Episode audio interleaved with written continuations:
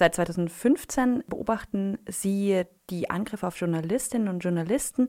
Jetzt hat sich 2018 zu dem Jahr entwickelt, in dem es die meisten Angriffe seit Beginn der Beobachtung gab und davon wiederum die allermeisten im Umfeld von politischen Kundgebungen, konkreter von rechts. Dieser Anstieg, vor allen Dingen nach dieser Delle 2016, wie lässt sich der erklären? Ja, also zum einen haben wir äh, immer noch 2015 die meisten Angriffe mit 43 und es bleibt auch immer noch der traurige Spitzenreiter. 2016 und 17 ist es dann wieder zurückgegangen und im letzten Jahr haben wir dann eben festgestellt, dass es halt äh, wieder vermehrt äh, Attacken auf Journalistinnen und Journalisten gab. Äh, vor allem hat das auch damit zu tun, dass äh, in Chemnitz im Herbst äh, besonders ähm, große und auch aggressive Proteste stattgefunden haben. Allein an einem Tag wurden dort äh, neun, neun Angriffe verzeichnet. Und diese Gegenüberstellung zeigt eben, dass rechte Großdemonstrationen tatsächlich eine reale Gefahr für Journalistinnen und Journalisten sind. Äh, die Frage nach dem, warum das so ist, ist aber natürlich viel komplexer. Also vor allem hat die Lügenpresse Hetze einen entscheidenden Einfluss darauf, weil es eben auch die Hemmschwelle zur Gewalt gegen Journalisten senkt und ähm, viele Personen, die halt vielleicht vorher gar nicht irgendwie als Aggressoren in einer äh, Erscheinung getreten sind, ähm, gegebenenfalls einfach nur daneben stehen, das teilweise sogar beklatschen und gutheißen und äh, eben so ein eigenes Korrektiv da gar nicht mehr stattfindet. Der Report äh, macht jetzt eine Korrelation fest von der Zahl rechter Versammlungen und der Zahl der TeilnehmerInnen dieser Versammlungen und der Zahl der Angriffe auf Journalistinnen und Journalisten. Und was einem da natürlich sofort in den Kopf kommt und was Sie auch gerade gesagt haben, ist äh, der Fall von Chemnitz, wo es, ich glaube, allein an einem Tag neun oder zehn Angriffe gab, die Sie auch in der Statistik verzeichnen. Ist Chemnitz der Ausreißer nach oben und wäre die Statistik ohne Chemnitz weniger beunruhigend? Also die Frage nach der Beunruhigung ist ähm, ein bisschen äh, schwierig zu beantworten. Also Chemnitz hat vor allem gezeigt, ähm, dass allein ein solches Ereignis scheinbar ausreicht, um äh, diese Gewalt halt wieder ähm, vermehrt sichtbar zu machen und halt ähm, auszulösen. Äh, ohne Chemnitz, also wir hatten tatsächlich an einem Tag neun Angriffe, insgesamt sind es elf in diesem gesamten Zeitraum. Ähm, ohne ähm, die wären, wären die Zahlen natürlich äh, nicht so hoch. Was wir aber da vor allem sehen können, ist, dass ein Ereignis scheinbar ausreicht, um so eine, so eine Welle der Gewalt äh, auszulösen. Und das ist äh, in jedem Fall beunruhigend und zeigt vor allem, dass ähm, das immer wieder stattfinden kann. Also dass 2015, wo es die meisten Angriffe gab, eben nicht ähm, äh, singulär war und äh, das auf einmal jetzt wieder weniger wird, sondern dass dieses Gefahrenpotenzial immer da war und nur wenn äh, quasi solche Gelegenheiten zutage treten, das eben auch ausgeschöpft wird. Sie schlüsseln in dem Report auch die äh, Attacken nach der Art des Angriffes auf. Also werden Leute beleidigt, werden sie äh, tätlich angegriffen, verbal angegriffen, werden dabei Waffen eingesetzt. Können Sie sagen, ob die Attacken brutaler geworden sind seit 2015? Also was wir vor allem aufzeichnen, sind natürlich tätliche Angriffe. Also Beleidigungen und Bedrohungen, die ähm, zählen wir mittlerweile gar nicht mehr systematisch, weil es einfach zu viele geworden sind. Das heißt, alle Angriffe, die wir verzeichnen, sind definitiv physische und tätliche Angriffe. Teilweise ist es äh, ein Schubsen, ein Bespucken, ein Schlagen. Ähm, zum Teil sind da auch äh, Waffen äh, mit dabei. Wir können mittlerweile aber auch besser herauslesen, dass es grob gesagt zwei Formen der Gewalttaten gibt. Das eine sind die Angriffe von strategischen Neonazis und Rechtsextremisten, die schon seit Jahrzehnten das Feindbild Presse haben. Und diese Angriffe gibt es auch weiterhin und die sind definitiv äh, in ihrer Brutalität ähm, äh, massiv gefährlich. Zum anderen haben wir insbesondere auf rechtspopulistischen Demonstrationen eher spontane und affektive Gewalttaten gegen Journalistinnen und Journalisten, die von äh, vielen Betroffenen gar nicht so vorherzusehen sind. Und das macht die Lage ähm, besonders unübersichtlich. Was die Brutalität sonst noch angeht, also 2018 hatten wir einen bezeichnenden Fall, der auch viel durch die Medien gegangen ist. In äh, Fretterode in Thüringen wurden zwei Journalisten von Neonazis äh, mit dem Auto verfolgt, von der Straße abgedrängt und schließlich mit Waffen angegriffen und ähm, tatsächlich auch verletzt. Und äh, das ist eine Form von äh, Brutalität, die zwar selten äh, ist, aber offenbar möglich scheint.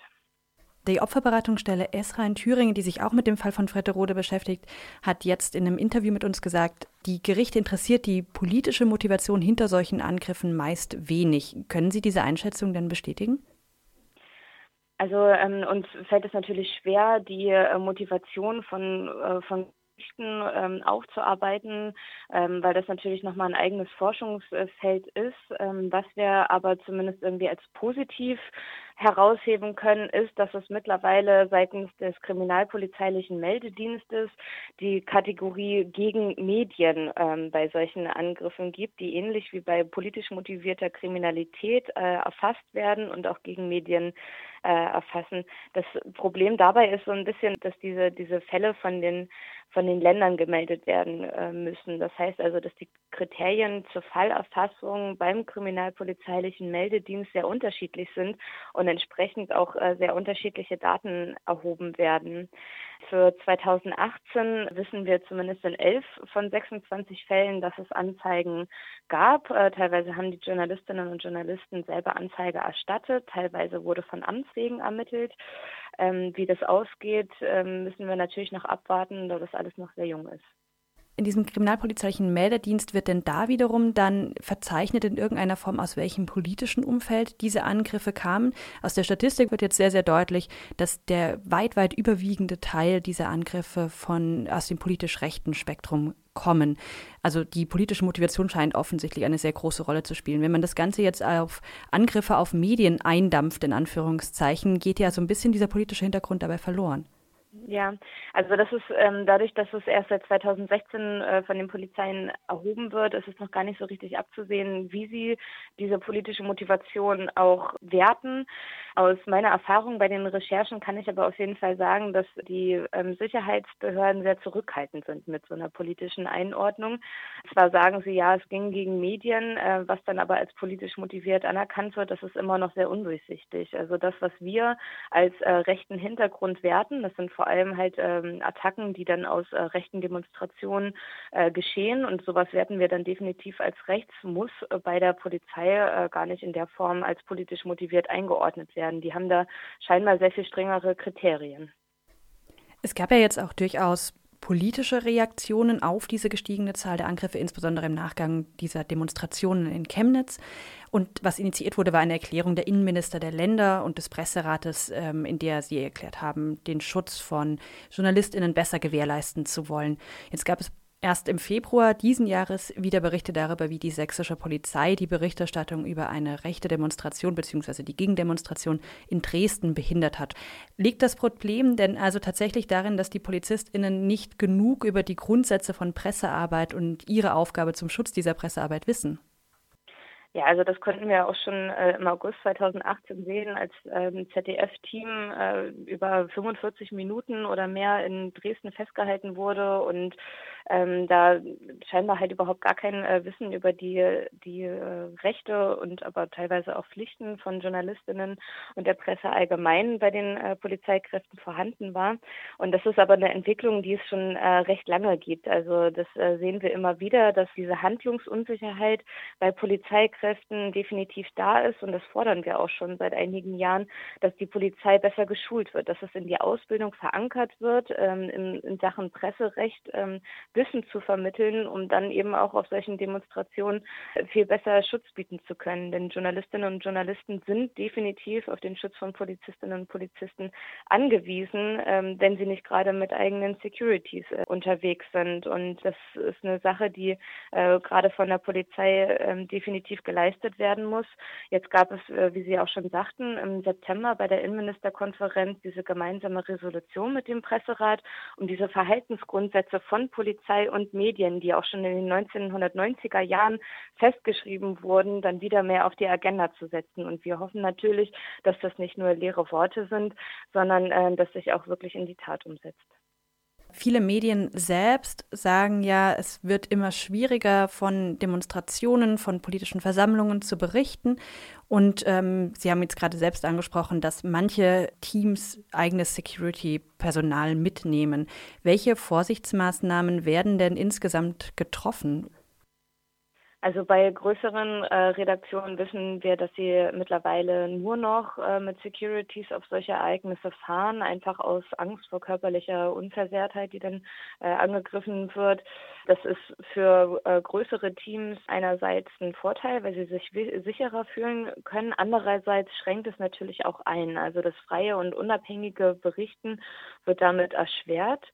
Zum anderen können sich nicht alle Medienschaffenden einen solchen Schutz auch leisten. Vor allem freie Journalisten sind dann betroffen und bleiben gegebenenfalls auf ihren Sachschäden, wenn etwa die Kamera zerstört wird, äh, sitzen oder ziehen sich. Und das ist ähm, tatsächlich auch dann der schlimmste Fall aus solchen kritischen Situationen schneller zurück. Und wir wissen von einigen Journalisten zudem, dass sie teilweise deswegen auch gar nicht mehr auf solche ähm, Ereignisse fahren und von dort berichten. Und äh, wenn das so ist, dann gerät natürlich die Pressefreiheit massiv in Gefahr. Ähm, zum Abschluss noch eine letzte Frage. Wir haben jetzt vornehmlich über Angriffe aus dem rechten Umfeld gesprochen, beziehungsweise die Reaktionen darauf. Sie bezeichnen ja aber auch Angriffe, die sich nicht klar äh, politisch zuordnen lassen, beziehungsweise Angriffe von links. Welche Unterschiede gibt es denn zwischen den Kategorisierungen? Lassen sich da irgendwelche Gemeinsamkeiten oder Unterschiede feststellen? Also im Jahr 2018 hatten wir einen Angriff, ähm, der ähm, klar dem linken Spektrum zuzuordnen ist. Das war während der Hambacher Forstproteste. Ähm, da gab es einen Fall, wo ein Protestler oder Aktivist äh, in die Kamera von äh, einem äh, Reporter gegriffen hat, ähm, vielleicht um Aufnahmen zu verhindern. Ähm, sowas werten wir natürlich auch als Angriffe und das ist ähm, definitiv dem linken Spektrum zuzuordnen dann.